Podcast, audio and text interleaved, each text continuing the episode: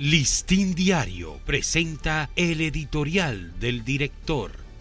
¿Qué tal amigos del Listín Diario? Este es nuestro editorial de hoy, sábado primero de abril. Presidentes en el horno. Un misterioso signo que se va tejiendo en sus actos de poder está empujando a varios presidentes y expresidentes hacia un destino fatalista, especialmente en América Latina, aunque el fenómeno también proyecta sus dimensiones en Europa y en los Estados Unidos. En menos de una semana, por ejemplo, dos expresidentes, Donald Trump de Estados Unidos y Sebastián Piñera de Chile, tienen encima los focos de la justicia, que procura que rindan cuentas en los tribunales ante algunas imputaciones.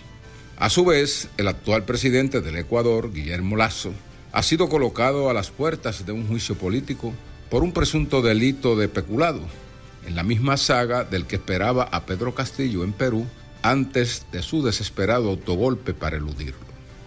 Si no es en la forma de persecución, sea esta de naturaleza política o judicial, los candeleros acercan el fuego de la impopularidad a otros mandatarios en ejercicio, a los que gobernar se les ha hecho difícil.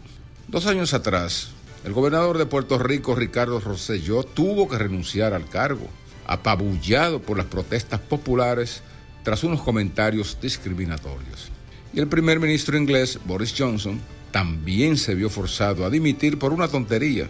Organizó una fiesta privada en medio de la pandemia del COVID cuando el país estaba sometido a las privaciones del confinamiento.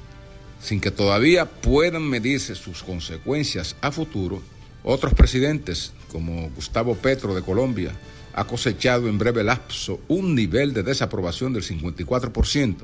Joe Biden de Estados Unidos un consistente 55%, mientras Emmanuel Macron en Francia apenas se sostiene con un 28% de aprobación. Si alguna moraleja dejan estos signos fatales, es la de que si gobernar es difícil, salir tranquilo o indemne del poder lo es todavía más en estos tiempos tumultuosos. Listín Diario presentó el editorial del director.